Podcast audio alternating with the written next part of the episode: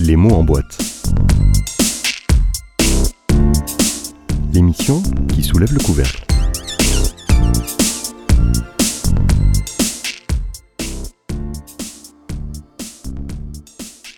Pascal Vandenberg, bonjour. Bonjour. Vous êtes actuellement PDG des librairies Payot, un ensemble d'établissements situés en Suisse. Vous avez eu un parcours qui a débuté loin des livres et pourtant tout près d'eux. Euh, vous êtes à l'image de cette phrase contre les livres, tout contre eux. Vous avez travaillé en Allemagne où déjà euh, entre ouvriers et grands lecteurs, la passion euh, s'exacerbe. Dans le début des années 80, vous attaquez avec la FNAC de Metz.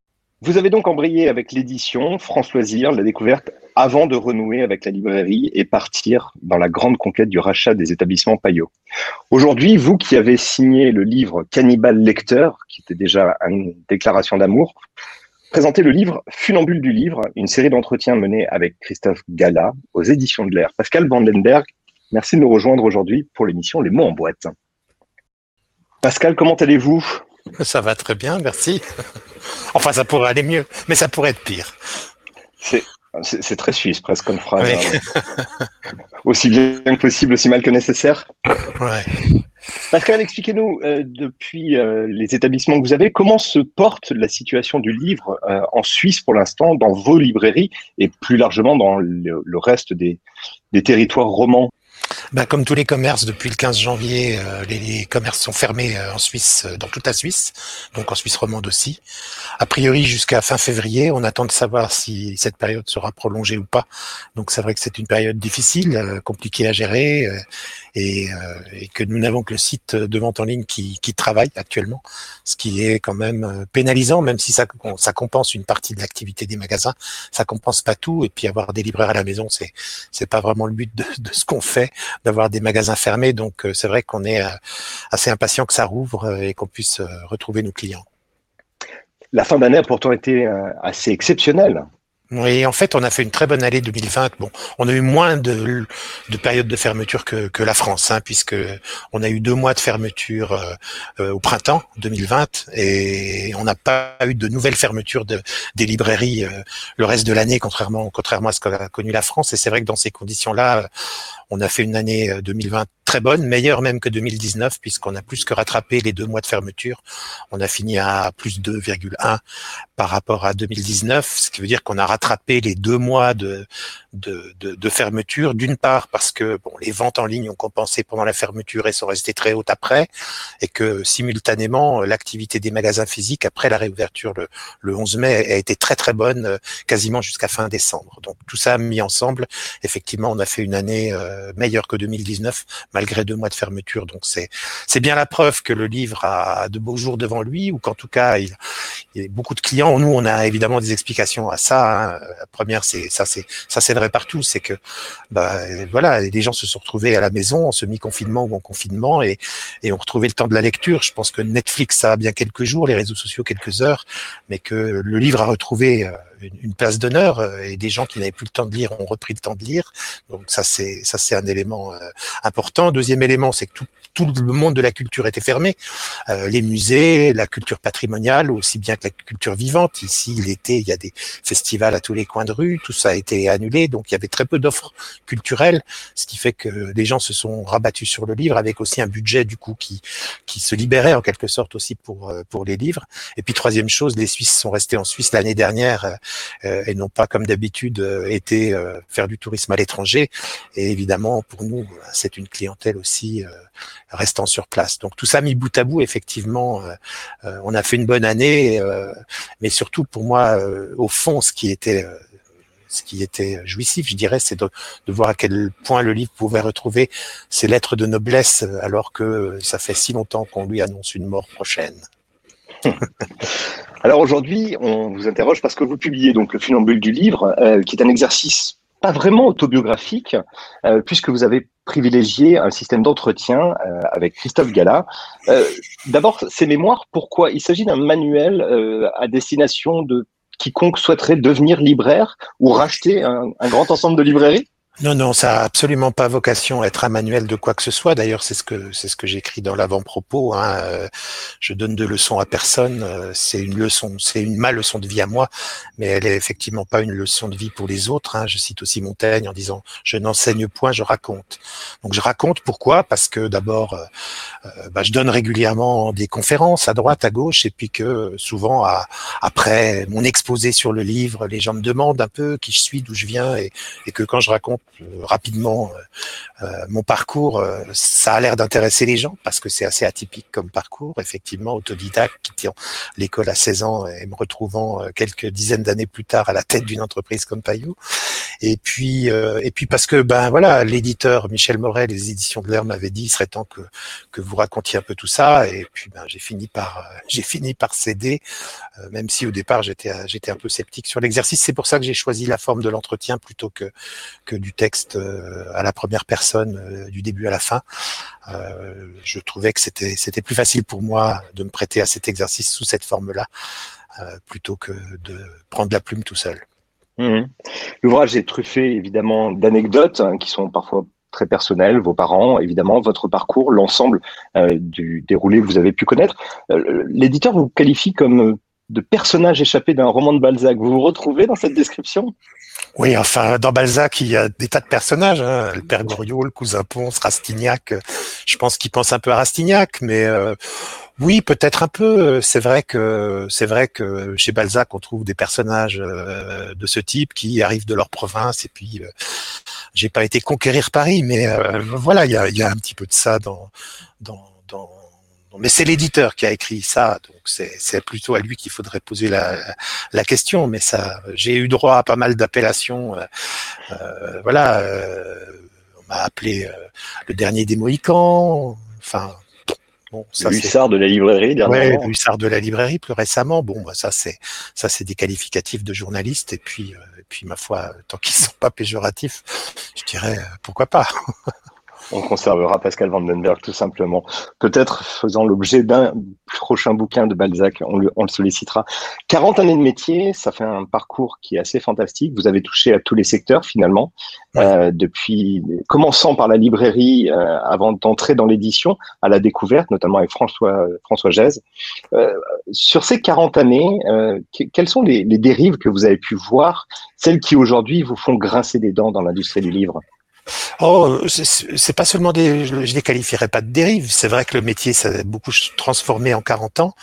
Euh, à, tous les niveaux euh, et que euh, ce soit euh, la concentration d'édition qui s'est accélérée, l'arrivée d'outils aussi informatiques, la modification du type de lecteur, la modification des genres de livres qu'on vend aujourd'hui par rapport à ce que c'était il y a il y a 40 ans, tout a tout a profondément changé. Quand je regarde comment on pratiquait ce métier il y a 40 ans et comment on le pratique aujourd'hui, ça ça s'est pas transformé avec des grandes ruptures visibles, mais ça s'est énormément transformé formé. Euh, voilà, je, constate aussi que euh, il y a des effets négatifs à cette accélération des choses et à cette amélioration des outils. Notamment, je crois que les, libraires d'aujourd'hui euh, qui travaillent avec des bases de données ont moins de mémoire qu'à l'époque où on n'avait rien et qu'il fallait avoir dans la tête un maximum de références et de choses pour pouvoir répondre aux demandes toujours plus biscornues les unes que les autres des clients. Et que c'est vrai que voilà, quand on arrive dans une librairie, souvent aujourd'hui, le libraire est un peu derrière son écran. Et ça c'est quelque chose que, qui me gêne dans la relation qu'on a avec le, client. Et donc ça a apporté beaucoup de choses positives. Mais ça a aussi euh, je trouve euh, mis un écran aussi entre dans notre relation avec le client. Et puis surtout dégradé un peu la, la, la mémoire des libraires qui avaient dans leur tête euh, des dizaines de milliers de références parce que de toute façon fallait se débrouiller comme ça alors qu'aujourd'hui de deux clics en rentrant trois mots clés on arrive à retrouver facilement les choses voilà mais après bon bah, les, les livres qu'on vend aussi ont, ont énormément changé hein, les je, je, je, dis dans, dans, la partie de l'essai qui suit que voilà où j'essaie de revenir un petit peu là-dessus, de, de, de, dire que effectivement euh, il y avait trois classes, hein, cla petite classe moyenne, euh, enfin il y avait trois classes dans les livres, hein, les petites ventes, les moyennes ventes, les grosses ventes, et que ça a fortement changé au profit euh, de, des grosses ventes. C'est vrai que qu'aujourd'hui il y a beaucoup plus de petits lecteurs qu'avant, mais il y a surtout en face de moins en moins de très gros lecteurs qui étaient par définition les acheteurs de, de vente moyenne, pas forcément les livres les plus pointus, mais mais en tout cas des, des ventes assez moyennes. Aujourd'hui trouvent moins de lecteurs parce qu'il y a moins de gros lecteurs et j'en attribue la responsabilité aussi à, à l'université, puisqu'aujourd'hui, on n'a plus euh, une liste bibliographique de 15-20 bouquins achetés en début d'année qu'on doit lire, et puis aujourd'hui, c'est des ouvrages de synthèse, on va piocher sur Internet, euh, sur Wikipédia ou ailleurs, et puis euh, et puis il y a, je dirais que l'université a fait preuve d'une grande faiblesse par rapport à ça, en, en, en abandonnant finalement la lecture chez les étudiants, et puis ben ces étudiants ont un peu perdu cette habitude de lecture euh, et la retrouve pas forcément euh, facilement derrière. Donc voilà, et, ça, ça fait surtout au détriment des sciences humaines et sociales et des lettres classiques, et c'est, euh, et c'est à mon avis très dommage. Mmh. Cet essai, vous l'avez intitulé La librairie est un sport de combat. ça aurait pu faire l'objet d'un ouvrage à part entière. Et il y a notamment l'un de ces grands points qui est développé, c'est la question de l'algorithme versus la bibliodiversité. Vous démontrez par A plus B que la librairie est fondamentale parce que c'est elle qui vend ces petites unités qui garantissent la bibliodiversité. Oui, oui. Alors, bon, il y, a, y, a, y, a, les inconvénients des algorithmes et les avantages de la librairie, et notamment la, la sérendipité, c'est-à-dire la capacité euh, qu'on a dans une librairie physique à, à tomber sur le livre qu'on cherchait surtout pas. Et, et c'est ça, on l'a que dans une librairie physique. Et de plus en plus, avec les algorithmes, avec le développement des algorithmes euh, euh dans, sur les sites de vente en ligne, en particulier sur Amazon, on vous amène de toute façon là où vous, vous seriez allé par vous-même, puisque on va essayer de vous, de vous mettre dans des boîtes et de vous proposer des choses qui correspondent à vos goûts, euh, à vos lectures, à voilà. Et, la librairie physique, c'est le contraire de ça, puisque vous naviguez librement d'un rayon à l'autre, et puis vous tombez d'un seul coup sur un truc que vous auriez jamais imaginé de prendre, euh, ou vous seriez certainement jamais tombé dessus sur sur un site. Ça réduit énormément la vision et la capacité à, à, à découvrir des choses par rapport à, à la librairie physique. Hein, oui. Et puis, euh, puis cette bibliodiversité, elle est, elle est quand même le, le cœur de notre métier finalement. Hein.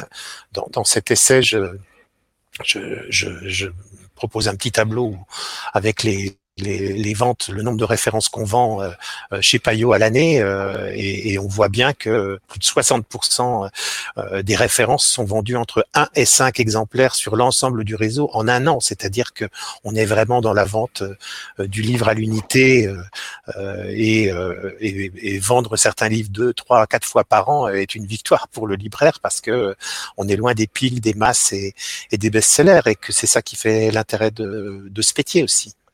Ouais, les best-sellers qui pèsent moins de 1% du nombre de références vendues, c'est ce que vous indiquiez. Oui. Euh, cet essai, il, a, il participe d'une autre forme euh, de l'autobiographie, euh, c'est celle, ce côté analytique qu'on vous connaît quand on a l'occasion de discuter avec vous. Pourquoi ne pas l'avoir scindé justement? Pourquoi l'avoir intégré à cette approche d'un parcours de vie plus linéaire finalement? Mais parce que pour moi, il s'inscrit finalement dans le dans, dans le dans le dans la continuité de cette histoire de 40 ans. Il, cet essai, c'est la conclusion, pas la conclusion provisoire, on va dire. Euh, en tout cas, c'est l'aboutissement de 40 ans de réflexion sur le livre, ce qu'il est, ce qu'il n'est pas, sur les dangers qui le menacent et sur les fausses peurs qui l'entourent.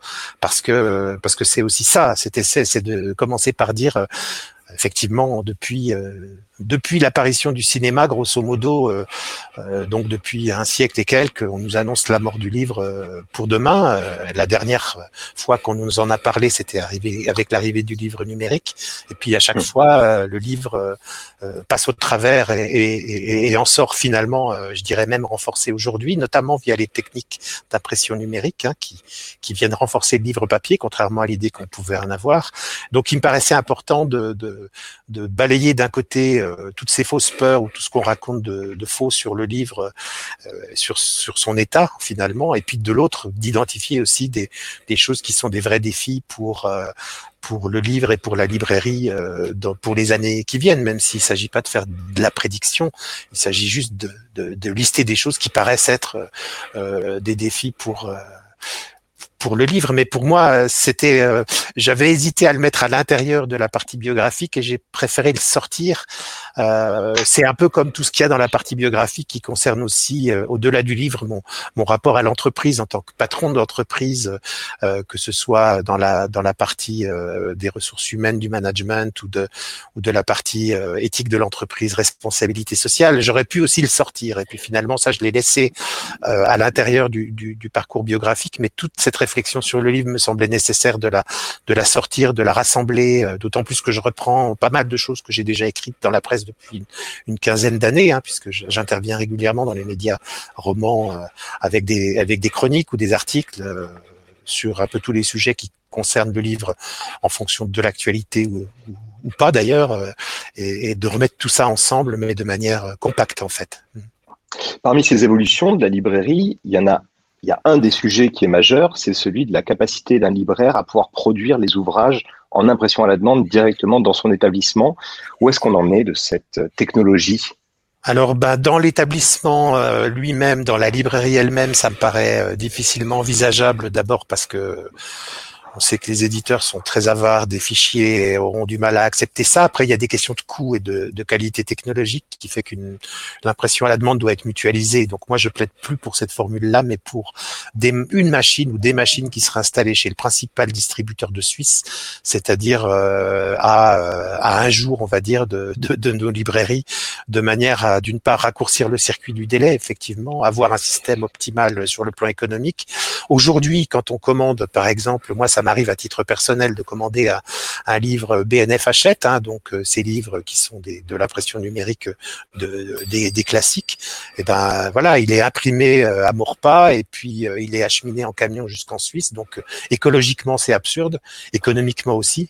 et puis et puis en termes de délai, c'est rajouter du délai inutile. Donc je plaide pour une formule mutualisée. Aujourd'hui, les trois principaux diffuseurs français, Madrigal, Hachette et Interforum Editis, ont confié euh, la distribution en Suisse des livres physiques à un distributeur qui s'appelle OLF, eh ben, il faut aller plus loin et il faut que lui, assure aussi la distribution du livre en impression à la demande depuis l'OLF, de la même manière que pour le livre physique. Alors, on commence à, disons que j'avais abordé la question il y a quelques années, j'avais eu affaire à un refus poli. J'ai repris le sujet il y a, quelques mois et j'ai eu plutôt euh, des trois d'ailleurs, que ce soit Hachette, Madrigal ou, ou, Editis, une réponse positive sur le principe. Maintenant, c'est pas à moi de le faire, hein, donc je repasse le bébé à l'OLF en leur disant, bah, j'ai ouvert la voie, à vous de mettre en place et de voir avec eux comment on pourrait euh, avoir un système comme ça. Euh, efficaces et, et qui permettent d'alimenter tout le marché du coup, euh, pas seulement Payot. C'est aussi une de mes attentions. Parce que évidemment, on a des moyens. Alors pour, pour vous donner un petit peu peut-être un ordre d'idée, hein, le, la Suisse romande, c'est à peu près 200 millions de chiffres d'affaires au total en livres. Hein. Payot pèse à peu près 35%, les libraires indépendants 25%. Ça veut dire que Payot étant redevenu indépendant, la librairie indépendante pèse 60% de part de marché, ce qui est assez unique. Euh, et puis après, ben, vous avez la Fnac qui fait 15 à 15 à 20 et puis euh, la grande distribution qui vend évidemment peu de choses à part du best. Et puis après quelques kiosques. Enfin voilà. Mais en gros, il y a euh, Payot 35, les indépendants 25, ce qui fait 60, et puis le 40 qui reste, c'est la Fnac, les grands magasins, la grande distribution et les kiosques. Justement, Donc à partir de là, ça nous donne un poids, si vous voulez, euh, sur le marché qui est euh, qui est relativement important et qui amène de ma part une attitude que j'appelle, enfin que je qualifie de responsable, c'est de dire voilà, quand on est leader d'un marché, on a plus de, de, de droits, de devoirs que de droits, et notamment de, de faire attention à pas à pas agir euh, avec un paquebot et de façon à, à maintenir les pirogues qui sont autour à flot, pour prendre une image marine. C'est toute cette stratégie justement que vous avez tenté de développer qui va de pair avec l'ensemble de l'expérience, la reprise de Payot et aujourd'hui la consolidation d'un marché de la librairie en Suisse euh, qui, ne, qui, qui, qui, se fait à travers les actions et la stratégie de Payot finalement. Oui, oui, même si c'est vrai que voilà, bon, bah c'est quelque chose que j'aborde aussi, une certaine amertume de ma part. Euh, dans, dans, dans la manière dont les libraires indépendants perçoivent l'attitude de Payot, parce qu'on est gros, on est méchant. Bon, ça, c'est un principe qui se discute. Un classique. Ouais, c'est un peu un classique, le small is beautiful, euh, qui voudrait dire dans l'autre sens que le big is horrible. Euh, et, je, je valide pas ça parce que euh, on a une attitude qui est qui, qui n'est pas celle-là. Si on prend par exemple le rachat de de, de Payot, enfin si j'ai essayé de, de, racheter Payot en 2014, c'est parce que la Fnac avait fait une offre d'achat sur Payot et que si la Fnac rachetait Payot, ça faisait 50% de part de marché dans les mêmes mains avec un circuit d'approvisionnement qui sortait de Suisse et ça aurait provoqué dans les deux ans non seulement la disparition de la distribution locale, mais aussi la distribution des libraires indépendants. Et, et c'est sur cet argument-là aussi que j'ai pu convaincre à l'époque Vera Michalski de me prêter les sous, parce que j'ai pas de sous, euh, à titre personnel. Comme tout libraire. Pouvoir faire une contre-offre et maintenir Payot vivant, c'était aussi, euh, voilà, c'est Payot qui fait bouillir la marmite ici de la distribution locale. Parce que la FNAC est sortie du système de distribution suisse depuis 2012, et aujourd'hui, mais si mes parts de marché sont de 35% sur le marché en global, chez la plupart des distributeurs, dans la mesure où la FNAC n'est plus dans le système, ben j'approche les 50%. Donc il est clair que à 50% de part de marché euh, chez le distributeur, si je sors, euh, ça tombe. Voilà. Et, et c'est quelque chose dont j'ai tenu compte depuis le début, en disant on ne doit pas faire tomber le système pour notre profit euh, et en cascade provoquer euh, un désastre sur le marché de la librairie. Moi, je crois à, la richesse d'un tissu euh, de librairie et, à la complémentarité de, de, l'offre entre euh, des paillots, des indépendants spécialisés ou généralistes, euh, voilà, qui sont, qui ont la particularité ici d'être très nombreux mais pas très gros, contrairement à la France où vous avez des indépendants qui peuvent peser plusieurs dizaines de millions de francs de chiffre d'affaires, hein, des molas ou autres. ici, il y a une foultitude et, et c'est très étonnant quand on arrive en Suisse, on va dans une petite bourgade de 3 4 000 habitants, il y a une librairie. Il y a des librairies à peu près partout. Euh, donc, ce qui est une richesse du tissu. Mais, il y a peu de librairies euh, euh de très Il n'y a pas de grandes librairies en dehors de Payot. Ce sont des librairies de taille assez moyenne, dont la majorité fait peut-être un million, même pas un million de chiffre d'affaires ou deux millions à tout casser, quoi. Donc c'est une dispersion, ce qui fait qu'ils ont peu de force en réalité euh, euh, parce qu'ils n'ont pas ils ont pas le volume pour pour travailler seuls. Et pour pouvoir négocier, bien évidemment, avec la distribution, ça va. Le cœur, le cœur de la, le nerf de la guerre. Euh, Aujourd'hui, ce regard que vous portez sur euh, sur ces 40 années, un peu plus, mais la politesse m'interdit de donner votre âge. euh, ces 40 années d'existence, ces 40 années de métier et de métiers divers, j'insiste, parce que c'est vraiment l'un de vos l'un de vos atouts que d'avoir pu toucher à l'édition autant qu'à la librairie. Euh, rétrospectivement, quels sont les, grands temps que vous avez connus? On parle des belles expériences, euh, toujours avec l'idée qu'elles ont eu une fin heureuse. Euh, vous parlez de formation continue dans votre métier. Quels sont ces moments qui ont été les plus marquants? Mais je crois que le, découpage du livre correspond à ces grandes étapes, hein, puisque euh, la première partie euh, de, de, de, 11 ans que j'appelle mes années d'apprentissage quand j'ai travaillé à la FNAC, à l'époque où la FNAC était encore euh, avait encore des vraies librairies à l'intérieur et, où on pouvait encore s'exprimer assez librement, je dois dire, dans les années 80. Donc euh, la première étape, euh, c'est celle-là, et puis elle a été très formatrice, et j'ai eu la chance de côtoyer à l'époque un certain nombre de gens euh, qui, qui, ont été importants dans, à la fois pour mon métier, mais aussi pour ma vie, hein, puisque c'est aussi les gens qui m'ont un peu ouvert les yeux en disant mais il faudrait que voilà, vous avez du potentiel, vous devriez penser plus loin, etc. Alors que moi, j'avais un job, j'étais content, quoi. Je ne demandais pas plus à la limite. Et puis je me suis dit oui, pourquoi pas. Donc cette première étape, elle est importante. La deuxième, ben, qui, qui est les, ce que j'appelle les années parisiennes, hein, où j'ai passé dix ans aussi. Donc avec euh, en particulier les six ans que j'ai passé euh, à la découverte, au moment où la découverte était au fond du trou, a été rachetée à l'époque par Havas, devenu Vivendi, devenu depuis Editis. Euh, ça a été une expérience assez importante, puis très complémentaire pour moi parce que que ce soit en tant que lecteur hein, ou aussi en tant que professionnel du livre, ben de, de, de, de, de comprendre comment se passe effectivement tout, toute l'écologie ou du système de, de l'auteur euh, jusqu'au libraire, mais connaissant toute l'étape aussi des décisions de, de, diffusion, de commercialisation, etc.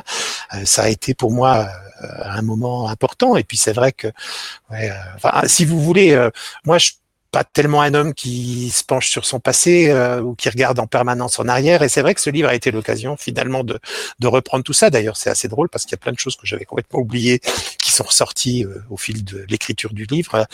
Euh, J'ai pas évidemment pas tout mis dedans, mais euh, mais voilà, ça m'a quand même obligé finalement à refaire ce parcours de 40 ans, de presque 40 ans, et ça m'a fait remonter des choses. Puis ça m'a donné une cohérence finalement que j'avais pas forcément euh, perçu. Quand on avance, on avance, on n'avance pas toujours, ou en tout cas moi j'avance pas en regardant si le, pas que je fais en avant est cohérent par rapport aux dix pas que j'ai fait avant. Ça se fait naturellement, je dirais.